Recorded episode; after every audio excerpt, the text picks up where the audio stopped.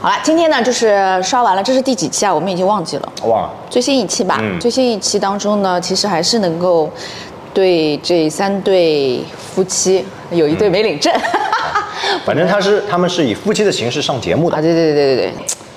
小军老师是发现一些新问题呢，还是一些老生常谈的问题呢？我们达成了共识，嗯啊，就有一些问题，哟，有些我可跟你没有共识啊。没有共识吗？啊，我们那现在说老纪和王诗晴，呃怎么说？还是争议最，就是网上来看好像争议蛮大的。就是我在小 Red Book 上面看到，就是很多人都纷纷跑到两位的 ID 下面去什么网暴人家什么的。还去做这种事情啊？对，而且为什么？我不知道啊，我也很疑惑，就专门跑到人家 ID 下面去说人家。去说谁呢？两方其实都有，都要说但是目前呢，遭受网暴比较厉害的是王诗晴。为什么？嗯，因为大家好像有一个呃阴谋论，我也不知道怎么说好啊，就是弹幕当中，嗯有人说是因为王诗晴其实自己想离婚，但是呢，她必须给自己先营造好舆论的有利的条件，就是觉得她主要呢是想告诉他们圈子里的人，老纪是一个怎样的人，怎么欺负他哎。，那问题是这个观点是从什么时候开始出现的？我觉得很疑惑啊，就是因为我的那个小 Red Book 里面就是说了一些他们俩的一个问题嘛，主要其实我觉得老纪的那个控制我也是比较受不了，结果就有一堆说老纪好的人跑过来说了这个理论，就说。你傻、啊就是王诗晴，她其实挺有心机的，她就是先要营营造这个呃离婚前的一个舆论，然后呢让大家都指责老纪，觉得应该离，对，但这样呢，大家都站他这边，离得好。不然呢，因为圈子里你也知道，知道他俩在一起十年的人挺多的，然后也知道他俩呃事业上面确实是老纪帮助他挺多的，扶他一步步上来的嘛。那么他呃，如果真想离婚的话呢，会不会圈子里面的人觉得他忘恩负义？确实现在也有这样的观点挺多，哦所以他想用这种方式去哎，这是个博取大家的认可，说你离婚这件事情是对的。对，这是网友的一个不知道从哪里来的一个，我觉得是挺阴谋的一个理论，说他挺有心机的。那么。嗯，如果是这样的话，我觉得也确实挺恐怖的。嗯，就像你上次不是说疑人偷斧嘛，就是你觉得这个女人有心机，那么她接下来所有的一些行为，你是不是看着都有点她在卖惨？就是他如果真的说一些自己的委屈，你觉得他在卖惨，他不是真惨，不是实惨，是吧？就很多别人的表现还是在于你怎么看待这件事情。你如果先给他贴上了一个标签，先入为主了，对他怎么做都是那么回事儿了。对吧？但我我抛开这些哈、呃，什什么所谓的网友的猜测啊，啊阴谋不阴谋的，我不去说。但是老纪对于王诗晴，我我感觉到确实是像是带着孩子一步步在往上成长。对，有点老父亲的那个感觉啊。成长到这个程度了，孩子到了叛逆期了，嗯我想挣脱束缚，我甚至说我想要去谈恋爱了，嗯你这个男人对我少管头管脚的了。他不愿意。对，我是专指就是父亲和女儿之间有时候会有这种感觉。那如果说他们的爱情是一种养成性的游戏的话，还游戏，你 怎么被你说的有一点 还游戏呢？人生如还玩上了，你还啊？对，我觉得他们如果是处于这种状态的话呢，到了这个阶段，确实是两个人可能出现的一个意见相左的一个分水岭。呃，我从这两季的更新当中，我看到两个非常细思极恐的点。啊，你说，就是你有没有发现老纪的话术当中有一种啊，就是他其实一直不想离嘛，嗯，对吧？他是他一直是他好我就好，我根本不想离。然后我、我这付出那么多年算什么呀？凭什么呀？那不白付出了吗？就是那种。然后他以在有一集在那个嗯帐篷里面，就是那个风沙很大的那个帐篷里面，嗯然后他说，呃，其实我是不想离的，但是如果你一旦触及到了我的那个底线，你对我不信任了。他说到了信任这两个字，哎，我倒想听到，呃，他具体举的哪些例子是证明王诗晴不信任他了？但是那个信任，其实在老纪随后的那个解释当中，你会发现。有偏差，这个不叫信任，嗯那就是他具体说的是，如果你不再相信我给你的事业上的一些指导了啊。也就是换言之，就是我给你的这些意见，你今天该穿什么，明天该穿什么，怎么搭配，我在这件事情上面是专业的，你竟然不信任我的专业啊他指的是这种信任，而不是说欺骗。男生和女生之间的那种在情感上面的信任。是的，我我觉得他的这个信任，在他的这个世界里面，是跟我们常人理解那个信任不一样的。他的信任范围，我觉得可能除了男女之间信任之外，嗯他还多了一层，多了一层就是我我其实，在你这个行业当中，我永远是你的导师，对对吧？你如果对我。对于你的指导，嗯，你产生了质疑的话对，你可能就否定了我这个人在你心中的价值。他是这个意思，就是你不再听我的专业指导了。我这么专业，我对你的意见都是对的或者是好的。如果你不按照我的指导去做，就是你对我的不信任。他理解的是这个信任他，把他把这个信任和男女之间的信任搞混了放在。一块儿去思考了。我觉得我受不了这种搞混，就是我觉得王诗晴是信任他的，就是这种信任是从我们普世意义上理解的这个信任啊，就是王诗晴不会觉得老季你在外面骗我或者怎么样，或者你对我的好是掺杂一些杂质什么。王诗晴口口声声，包括在备采的时候，呃，当面说或者背着说，他就说老季他其实对我好的时候挺好的，真的很好，或者是他是一个好人，或者是就是这件事情上面就就是两说，他任何一个人对别人好的时候，他肯定是好的。那么你怎么去界定他自认为对你好的这个行为，你却认为他对你不好，或者他有侵犯到你？嗯，对不对？就好比说，我是为了你好，来这个香蕉皮很有营养，你吃下去，对吧？哎，可能在我的认知当中，香蕉皮也是有营养的，但是你却会觉得你干嘛把我当垃圾桶？而且网友的弹幕一直是说，对呀、老季说的对呀、你干嘛不听他的呢？他说的对呀、嗯包括油点子那个事儿，对吧？就是身上穿白衣服弄了点啊脏的东西。对对啊，我承认啊，确实衣服确实应该保持干净啊，谁不知道呢？嗯谁不知道吃饭的时候要小心点？我故意的吗？我故意要把自己身上弄得一点点都是油渍吗？我也不是故意的，都懂不小心的。但是做不到。点在于，就算老纪，我们现在是说，嗯，或者对和错的那个评判标准在哪里，我们不知道。嗯，就算我们退一万步讲，老纪说的确实是对的，嗯，对吧？你吃饭确实不应该滴在身上。啊、你这个确实应该保持专业度。呃，当然，私下吃饭是不是还要拿着盯着那个端着那个模特儿的那个职业的属性？我其实也不认同。就是你不你不能因为我是个模特儿，我下楼倒个垃圾都得全装，或者是穿的就是非常得体，对吧？生活当中私下因为，我们还是应该稍微就是出了门就是舞台的，对对对对，松弛一点。但是你自己那个标准你可以，你可以出了门就是舞台，你可以出了门就是战场，但是你对另一半也用你自己的一套标准体系去要求，我觉得这个是有问题的。就算我们退一万步讲，老纪说的是对的，嗯，是不是？你说的对，我就该听你的。不是，就有很多事情啊，我们都知道这件事情你说的是对的，嗯，以及犯的这个错也不是我们真心想犯的，不是我们故意的，对不对？那这就是当中有一个，就哪怕我们生产线上面，你也要允许它有残次品出现的，对吧？它的良品率，比如说大概率这件事情是这样的，OK，但是小概率的事件发生以后，你怎么去对它宽容，这是挺重要的。就好比我跟你说，你不要跑啊，你跑步很容易摔跤的，或者你不要去打篮球啊，你打篮球会崴脚的。嗯，这是你如果一直打篮球，它一定崴脚是个大概率的事情，因为你在很多的这个情况下，但是你不能因为这件事情因噎废食。我跟你说。啊，你不要穿白衣服吃饭，穿白衣服吃饭，你肯定会弄身上的。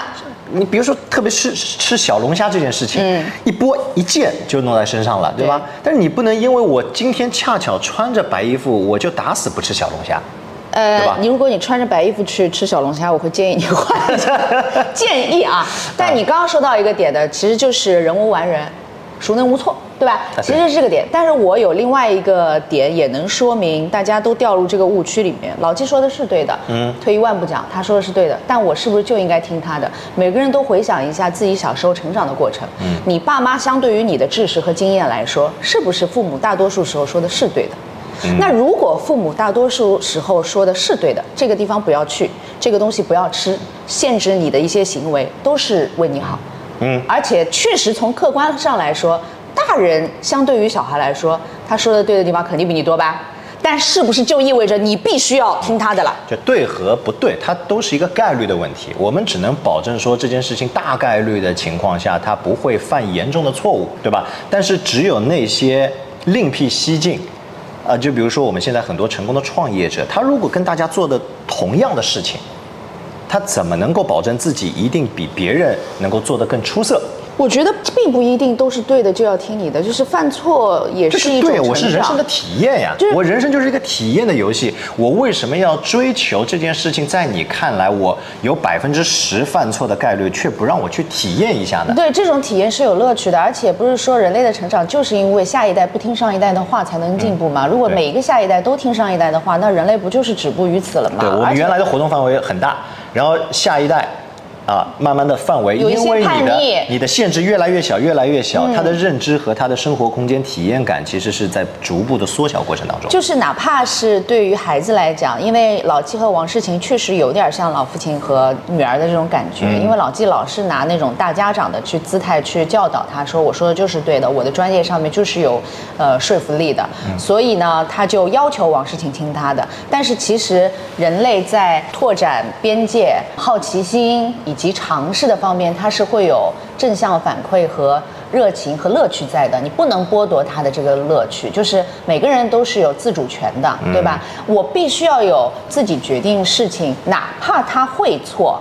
但是我自己知道这个错了之后，我下次就不会在原来的这结果你是不是能够接受嘛？对他已经是一个成年人了，王诗晴是个成年人，他自己愿意在事业上面更多的拓展一下，然后他也觉得自己在成长到现在三十几岁的这个年纪，他应该去尝试，嗯。或者哪怕撞墙，哪怕犯错，你要给他这个机会。但老纪就觉得你没有必要试错，嗯，我告诉你前面是墙了，你别去。他们有个小细节哈，我觉得爱情也好，或者说是家庭亲子关系也好，要让对方去完整的体验一件事情。所以你就是已经默认他是亲子关系我我不管爱情也好，亲子关系也好，你有没有发现老纪是一直在帮他收拾自认为的残局？对，那个衣服也是衣是。服为什么一定要你帮他洗？对你为什么要帮他洗？好奇怪哦！而且很多网友就说：“哎呀，你干嘛老是弄在衣服上？就是你弄一一次两次也就算了，老弄在衣服上，别人还得帮你洗什么？”就是为什么是别人帮你洗？对我就回答这件事情不应该自己干完吗？我就回答他们说，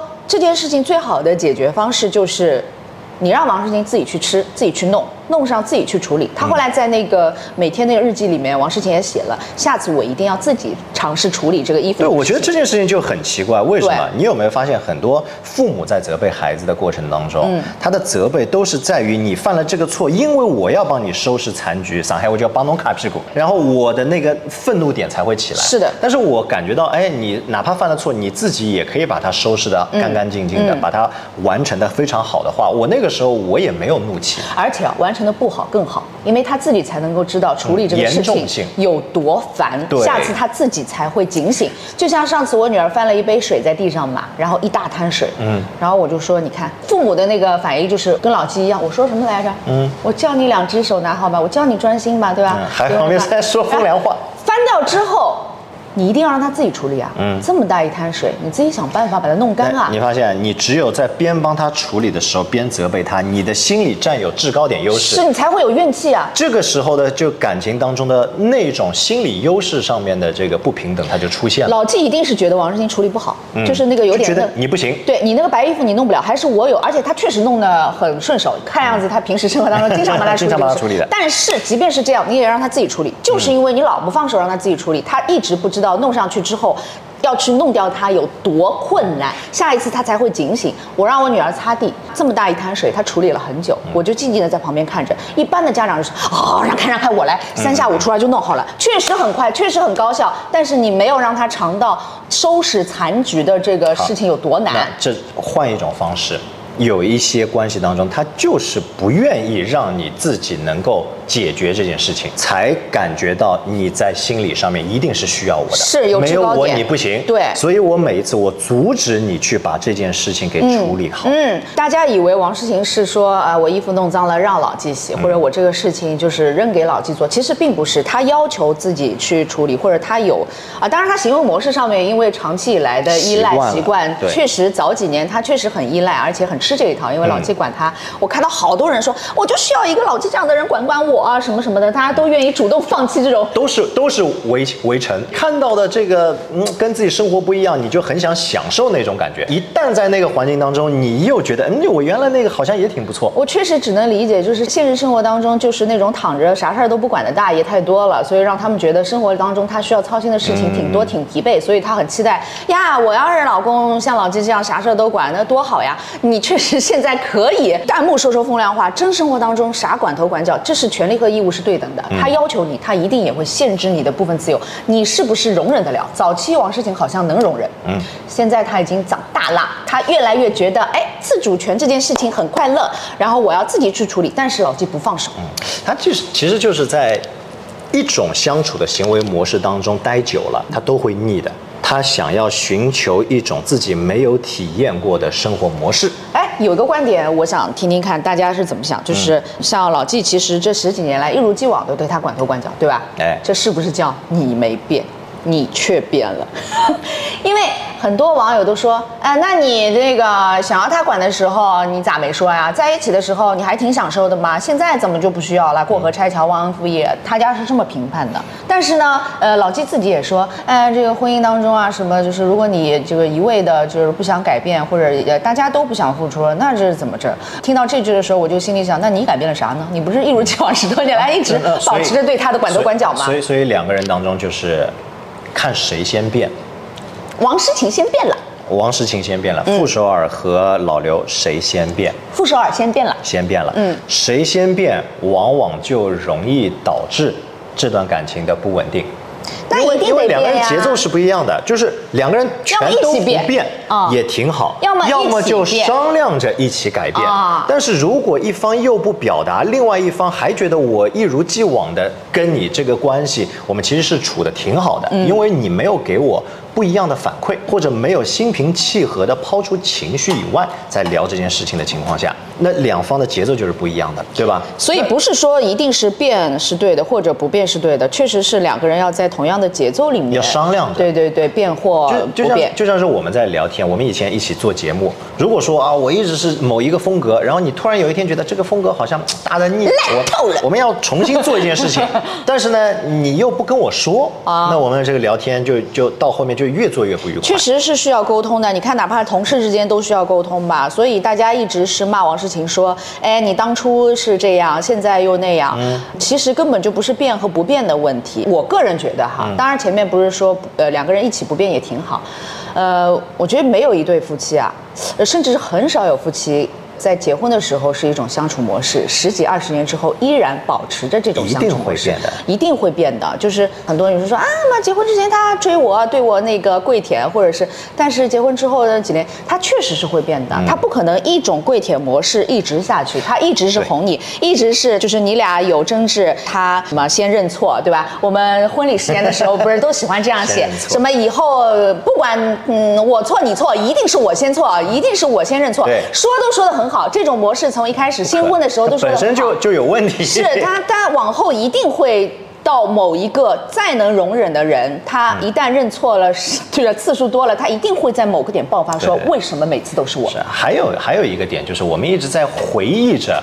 在那段最美妙的时光，你原来对我那么好，为什么现在变了？嗯一定会但是变的你照见不了自己原来对他也更好，嗯你现在自己怎么其实也变了？好因为两个人的节奏，因为你你们组合在一起的时候，本身生活的紧密程度就比原来更高，能够发现对方的缺点也越多。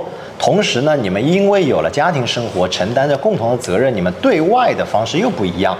所以这两边的你怎么去调和，变和不变都是好的。那么就是看怎么变嘛。就是节奏要在节奏要在一起节奏要在一起所以你就顺利的引到了睡睡和张硕的这种相处模式。其实，在婚前和婚后，我们一直提到他们是有蛮大改变的。睡睡一直说张硕原来对他多么多么好，是，现在已经不是这样嗯了，就是张硕现在已经舔的不够了，对啊那其实王睡睡原来对他也很好呀，嗯，现在不状态也不一样了吗？现在可能没有那么多耐心了，我只能能说对他好和不好方面呢，我们通过一些镜头没有办法片面的说王睡睡现在就对他不好了。你看有一些细节还是挺那个，就就是我记得有一个王睡睡吃到一个好，哎，这个好吃的你尝尝，就是他会想得到他，就是有好吃的跟你分享着，这只是一个小小的细节切片啊，说明这个人还在他心里的，对吧？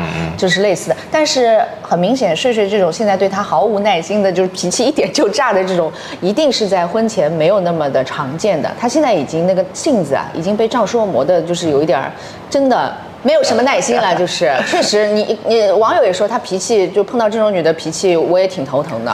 就是你你看啊，你如果在爱情当中，你一直想着我对你多好多好多好，他应该回报我他的他的一个潜意识就是我这是一笔投资，嗯，我这个投资我希望得到的是你的加倍回报，哪怕不是加倍回报，你也得等同的还给我这些好。等一下，爱情里面应该讲求回报吗？你觉得？我觉得不应该，嗯，我觉得不应该，嗯，因为为什么？因为你这变成一种利益的交换。但是这两个虽然不能相同啊，相等对等啊，但是我是这么回复网友的，就是爱情里面确实不应该算计回报。嗯，但是如果你一味的付出得不到一些爱的那个正向反馈，就是仿仿佛我在对朽木付出，对吧？我一直不停的对你好或者对你付出，结果你毫无感觉或者没有任何的怎么说呢？爱的回馈就是没有，你就是没感觉，没有回馈，那久而久之我也会疲累的。前段时间听到樊登在在说一本书里面思想的健身啊，呃，在 在在说里面有一个观点就挺好的，你认为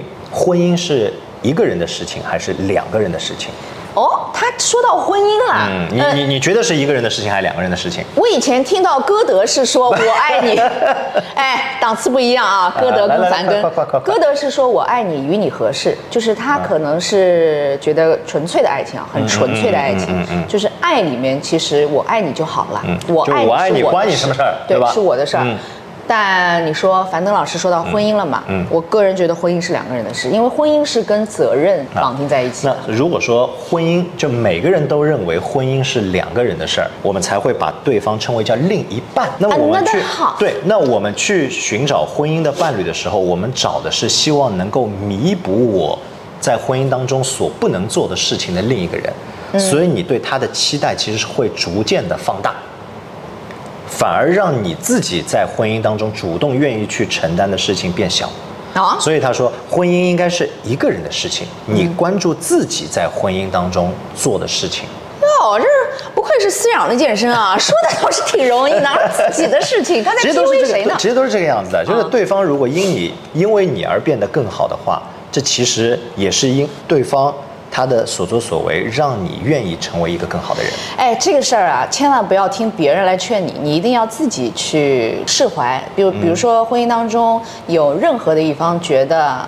挺怨的，嗯，就是一味的付出也好，或者是妄图改变对方也好，嗯，都挺怨的，对吧？但是这个时候你一定要用这一套，不是说别人劝你，别人 PUA 你，别人 CPU 你，你要自己觉得，嗯，哎呀，是我想改变，对对，我要我要我觉得，我要我觉得，不要你觉得。就是以前李松蔚老师不是说嘛，想要改变的那个人可能会更辛苦一点，就是你你你这件事情谁先看不惯谁比较辛苦，比如说地上很脏，家里很乱。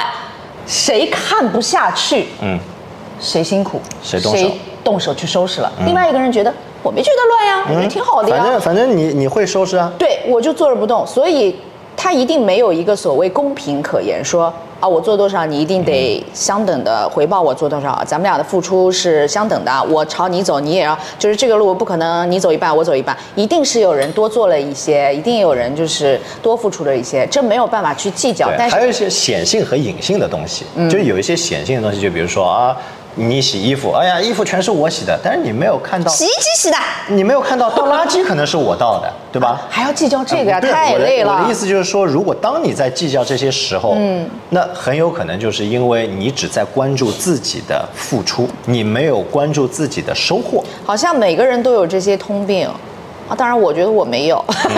那你 是你你说说，你在这个家庭过程当中收获了什么？蛮多人有这种通病的，就是只关注自己的付出，对，就是把自己的付出放大，越想越惨，而且只记得自己的付出，你知道吧？就是而且总觉得是因为对方让我的生活品质也下降了，哦什么内耗也多了，嗯，然后什么怎么呃就反正自己的不好全是因为对方。就是你有没有发现，就他们的相处模式当中其实就是这样的？睡睡有两次发脾气，是一次就是说张硕这行李你放不下了，羽绒服放你那里。嗯张硕说：“我这里还有很多扣，你放我这里吧。”然后睡睡就把羽绒服拿出来放在那里，然后嗯跟张硕大概说了三次吧，好多次，就是羽绒服已经拿出来了，就看他放不放，他就一直在那儿吃完东西，然后这件事情就忘记了。这是一个。对对，那那还有一个关门，还有一个关门，他人张硕人就在门边上。张硕，你门关一下，虫子飞进来了，跟大家也说了啊，听是听到了。嗯他是在打电话嗯对他一边在打电话，他后面确实承认自己听到了。那你为什么不关呢？他说忘了。就这这个这个确实生活当中经常容易发生的一些很小的事情，就是嗯、叫你顺手帮个忙，做件什么事情，你嘴上满口答应，最后还是没有，这是哎，我们小失望的累积，你知道吧羽绒？服那一段是张硕也答应帮他放进去的？对对对而且是张硕提议的哦张硕，我这儿空着，你放进来。没有，张硕提议说嗯、说你那边行李满了，我这边行李还有很多空间的。然后是说，那要不我这羽绒服就放你这儿。张硕说行，啊，然后就给他拿出来那我放在这里。那我羽绒服放你这儿，嗯，那我我会觉得，那你放呀。但是你觉得呀？我觉得也很正常，就是谁的行李谁来理，你知道吧？你的箱子你自己来规划，我的箱子我自己规划。那我的东西，我看到的一点啊，可能就不太一样。睡睡一开始也说自己是个很懒的人，爱睡觉，而且宅，他是说他宅，宅，嗯而且我是在整个这个看了那么多期，我会有一种感觉，嗯，就是睡睡一句话，你张硕就要去帮我做这件事情，你有没有发现会有一些这个，不管你答不答应啊，我就是先一个是刨除你有没有答应。一个是提出者，一个是执行者。对，就是两个人的关系，我发现就是他们当中很多都是我，比如说我是一个指挥官，你是一个执行者，指挥你也说的太严重了，他就是提出来，然后你去执行，然后你执行完了慢，慢慢的就是变成一个，就是我执行执行的不好，我就发脾气。对，对吧？你好，你没按照我要求做，嗯，然后那你你不是东西，你不是东西，他也就是有很多人小事儿，我觉得这些是无限的小事儿累积的一些小失望。很多事情就是这个样子，就是有一方他习惯于，因为比如说在谈恋爱的时候，很容易说，哎呀，你帮我去买杯奶茶，我就去了，嗯，对吧？很有可能结完婚以后，他说你帮我去买杯奶茶，你自己去哎这么胖了，你吃什么 喝什么奶茶？这也是有点道理的，对吧？那那那就在不同的阶段，他确实你表现的行动力也好，或者对你的原先的那种张硕行动力迟缓了和那个都对。而且张硕有一个细节，就是在在民政局的时候，那个离婚大厅，他莫名其妙坐在旁边了，我也没看懂，腿那么酸吗？你看到吗？就是调解室对吗？对，啊就是对人调解和王世清坐在那边，对对对对对他突然坐过去了，然后睡睡还站在门口，嗯然后老纪站起来让睡睡坐进来，你你你看到这个点，你是不是也看到？就是即便只有一个座，是不是要让你老婆坐？对啊，这个这个点我是没，这个点我是没想通。睡睡就是倚靠在门口，然后老纪看不下去，来来来，你坐你坐。王世说没事，我站着就行但是张硕不起来，哎，屁股粘在那里。啊，对，还有就是人家在那儿调解呢，你你坐那儿干嘛什么？对我觉得张硕确实有很迷思的一个小地方哈。张硕有诸多你所说的这种迷思的一些地方，是因为他真的不是故意的，他是下意识。嗯，他就觉得我累了就我累做了我就做了。对，哎呀，我我这疏忽了就疏忽了，他对自己的宽容度很高。他，我觉得他确实是从小被保护的，不是保嗯护，就是怎么说呢？就是从小可能宠爱呀、或者是创造有利的条件啊，就是说白了就是从小挺顺的一个人，嗯，父母啊什么的都挺顺着他，然后啥也不缺，也没有什么挫折，就是这么一个男孩子。所以呢，他的那种共情啊，或者是站在对方角度考虑的那种，他没有，他没有这个习惯。包括那个位子上给你拿起来东西，我知道你等一下要来做，我。位子腾空，他也没有这个意识，没有这个习惯。我觉得他确实这这他天生的，他不是故意说要使坏，要弄你一下什么的，他就是没有这种习惯。我觉得我们小时候看的有一部动画片，它其实非常好，能够诠释两个相处的人他们两个的关系，什么动画片？没头脑和不高兴。你有没有发现 很多？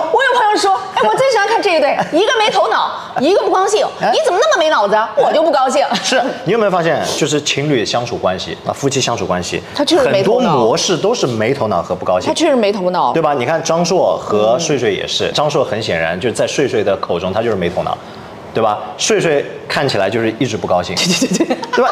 你你看你看，还有老刘和傅首尔，很明显傅首尔也不是傅首尔，他有时候说话也没头没脑的。你不说什么没头没脑，哎，这是我们的情感专这个家。外面怎么是绿的？因为有膜。一看，哎，这怎么会有膜？嗯是有膜。哎哎，真的真的是。哎，你怎么把傅首尔演的跟个智障一然？后老刘在那儿，就是就反正两个人老刘也没不高兴啊是这个样子。那但我觉得睡睡和张若最符合没头脑，没头脑都不高兴，对吧？嗯他们两个的状态特别明显，嗯，所以就是爱情当中一定是有一个人相对在对方眼里叫没头脑，嗯，另外一方怎么总是不没高兴脑子啊对吧？所以没头脑和不高兴真的这很经典。然后老刘和傅首尔，嗯，我觉得他们真的，我如果有能力，来劝他们别离吧。我觉得他们不至不至于，就像我们最初那集聊的，嗯，就是你不是反问了吗？老刘，你觉得你这么多不开心，或者是你觉得自己的状态没有办法，你觉得离婚真能改变这些吗？我觉得不一定能哎。不一定，就是离婚不是他们俩问题的症结点，而且我呃在这一集当中有一个特别呃触动我的一个小动作，就是傅首尔不是去扎那个气球嘛，老刘下意识就帮他头发撩起来，那个耳朵给捂住了，啊你看到吗？很自然的生活就是细节老刘其实生活当中充斥着这些很自然的，他也不是。为了演给别人看，他就是可能你能观察到他生活当中就是一个处处很多处发自内心的，而且他有浪漫主义色彩的。那所以他在那个时候拿了那个沙沙子做的漏斗，嗯，啊是叫漏斗吗？是时间漏斗。沙漏沙漏沙漏，嗯，给到傅首尔的时候，大家都说哇，好浪漫啊什么的。傅首尔的那个表情。人间清醒。真的太扫兴了，我觉得很人间清醒。啊。你平时是这个样子吗，你平时不是这个样子哎，这个时候傅首尔可能内心会觉得，老刘，你是不是觉得有机器嫁人，或者就是要上综艺了？你演给大家 看一下，或这者是也就是我们生活当中很很容易出现的，就是一个叫做扫兴嘛。当我很兴致勃勃的嗯去做这件事情的时候，我真的是发自内心的。有有朋友看着了，有外人在了，有镜头了，或者是今天是一个特别的纪念日了，你去做这件事情。老刘，你平时说说，你你自己说吧，你平时 会这样吗？平时给你五个耳朵，人家都觉得挺浪漫的，你自己都没感觉到，因为你只是觉得哎有个耳塞帮自己哎。我真的比较，我觉得后面那种比较重要，啊。就是他日常的这些，包括什么吃滴在身上，呃，老刘就帮他擦，帮就是他是一种很随意的生活当中的一些小浪漫的明他平。时就是这样照顾首尔的，啊。他心里也是有对方的，而且老刘对他很好。就有很多小细节，因为太司空见惯了，它其实都是生活当中一个下意识的，嗯就没有被放大的仪式感。真的要生活的话，这些小细节比较重要。哎很浪，漫，就好比就是有男生就习惯走路，哎，让女生走走在里面右边嘛，我们对对吧？国内的这个交通法规，走在右边，走在里面，或者说我习惯说你走在。走在我这个靠前一点的位置，嗯或者是人多的时候，我在后面保护着你。而且老刘动作，老刘在每次吃饭的时候，他都会帮傅首尔把那个饭盒就是该拌的、该弄的弄好，就是端到他面前。就这种是下意识的，就是说明平时生活当中，老刘其实诸多小细节都是一个照顾他的人。好多很美好的小细节就被我们因为太习惯了而被淡忘了。就是他是照顾小事儿的，傅首尔可能是在家里就是。手握大权，你知道吗？就是大方向，是吧？我们家应该搬去哪儿？又能就是讲事事业往哪方面发展，孩子要进哪所学校，可能他决定是这些事儿。但是老刘就是照顾他一些小事情，所以傅首尔呃不是第一开始说我和老刘的爱情为零嘛？我觉得这不是零哎，就是他的很多的小动作，我觉得他们爱情不是零，就看他怎么理解那个爱情。因为他看不到老刘的那些习惯性的就动作了，这就是爱情，他们是有爱的，他们不是零，所以他理解的那个零是不是？这是我瞎说啊。他说他们的爱情为零，是不是？在特指夫妻生活这方面 就是为零。你想的，那不是那个张硕和睡睡的那个时候在在 那个婚婚姻那个叫什么？就是民政局的时候，很多弹幕说怎么不跟局长说说呀夫妻生活的事儿呢？就是如果你把这个概念理解为这个话，你说零那呃暂且是吧。但是生你要看到生活当中这些小事儿，它其实就是爱呀，你不可能否认这些不是。而且老刘，你离开他了，你不做这些小小的照顾了，然后你的问题就解决了吗？你的状态就能变好了吗？你就是想把这滩死水扔个石子儿进去，有一些波澜，你觉得这个问题解决了？但其实它不是解决问题的方法，它只是让局势有一些变化的方法。但往好往坏你都不知道的。不知道。嗯，还有一点，我是观察到，傅首尔其实他对于老刘那种，嗯，怎么说呢？那那种状态，他他确实会让老刘不太知道该说什么好。什么状态？就是就是他会有一种略带高气扬的，哎，一个种扫哦兴，一种是略带责备的那种那种感觉。那你不能在老刘发自内心想要去表达自己浪漫色彩的那种呈现出来了以后，你说你平时也不是这样的，因为平时的生活你在一滩死水里面和在海面的时候对着大喊。大喊大叫的那个状态，他肯定是不一样的，对吧？哎我又要说了，退一万步讲，就算老刘是演的吧，就算他是基于有镜头、有其他人在，嗯他稍微有点表演性质吧。退一万步讲，就算他有这个心，我觉得如果我是傅首尔的话，我也不会当面打击他说这个话。毕竟有镜头在。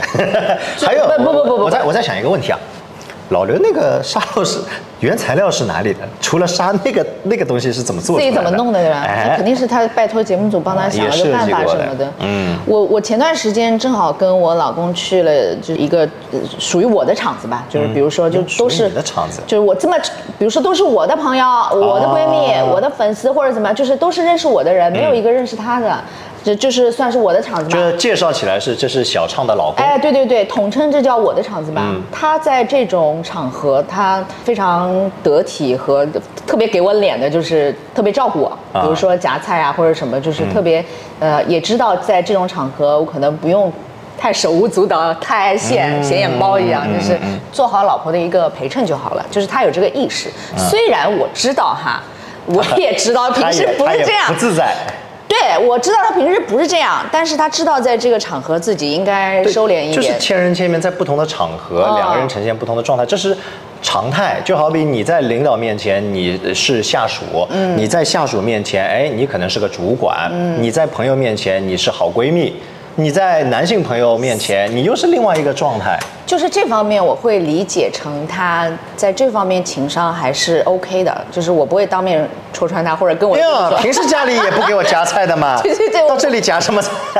我不会这么说那。说明你也得体。他给我脸，我也给他脸，就是 我觉得这种场合确实你俩夫妻是一体，对吧？嗯对他在你有事儿回家聊，别在外面去抹黑。当然，这是一个离婚综艺哈，我也不排除傅首尔就是想在这个对口节目就把这个呃伤口撕开了给大家看，说他平时不是这样的，他也不是说咱们因为有这个节目有这个镜头就要美化，他平时确实不是这样。那事情撂出来大家聊聊，我觉得这种场合或者社交场合或者夫妻一致对外的这种场合的话，确实要有一个分工，你的场子我做你的陪衬，呃，我的场子你协助我一点儿，然后有事儿咱们回家说，而且他确实做的我觉得挺得体的呀，不要打击他嘛，对吧？在众人面前拆台，嗯，这是这个叫真拆台这是一对，呃，这个男女合适的男女关系，在外面必须要表现出来。这个叫真拆台。嗯我觉得王世坚有的时候说说老纪的一些生活琐事啊，我觉得这不叫拆台，这就是要跟大家分享说，哎，吐槽吐槽老真纪。喜欢说，哎，对他吐槽吐槽老纪，他不是硬要把他往坏的或者专挑一些事儿，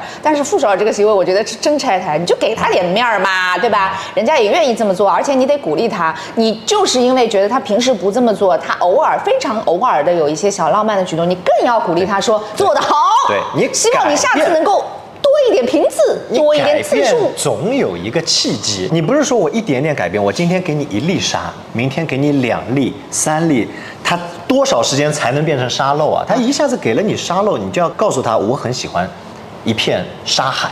插一句题外话，我们不是以前有个非常著名的单元 Happy Morning Call 嘛，嗯，然后我们不是打电话的过程当中，经常能够听到各种非常浪漫的案例嘛，然后听众的反馈也是啊，又哭了啊，这个老公好好啊，啊，这个老婆对他，但就是所有的我们发现啊，每个老公都说，哎呀，我老婆一直说我不是个平时不浪漫的人。浪漫对就我在我的印象当中，我们打了两千多通电话，至少的哈，嗯就没有听到过任何一个女生说我老公平时就是个浪漫的人。所以后来我觉得点是在这里，就是大家只看到了他在打这通电话被播出的，在纪念日或者特殊的日子的那个高光点，嗯，他就以那个高光点去说啊，这个老公好好。但是在你看不到的这通电话以外的三百六十多天，说不定人家真的不是一个浪漫的人，不善于表达，这些你都没有看到，然后你只看到了那个浓度很高的那一天那一通电话你说的。浓度，对你有没有发现，自从我们的社交媒体开始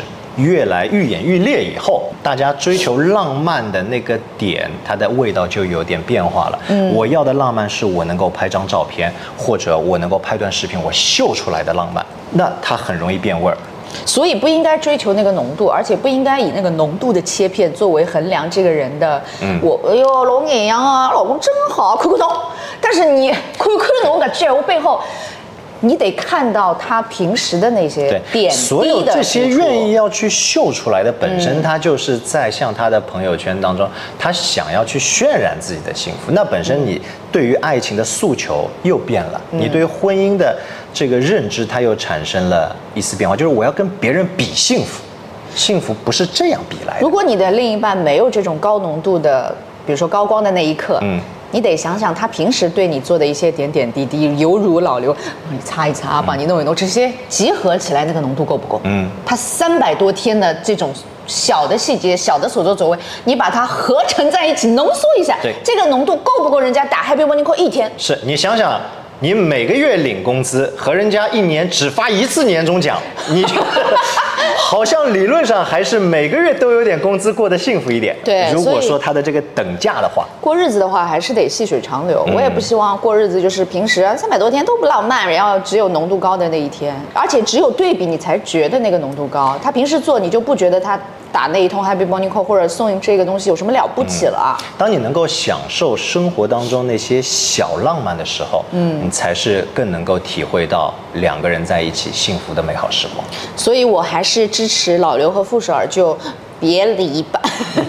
这三对我唯一不太想让他们分开的就是老刘和傅首尔。嗯，老纪和王诗晴，我劝你啊，赶紧赶赶紧，老纪如果一口咬定说这个底线我不能放，就是他所谓的信任，你不信任我，我一定会跟你战到、死战到底。那王诗晴，你将来的日子越来越不好过，我跟你说，你一定得听他的，你不听他的，他越来越怒。嗯，然后顺顺和张硕，你俩自己去想想吧，为什么一个没头脑和一个不高兴？你一直不高兴，你一直没头脑，但是你还不离离开他，为什么？是我我也我也想表达一下我的观点、啊。你支持谁？不人生人生怎么能少一点烦恼？就是别人的事儿，关我屁事儿。哎。走了。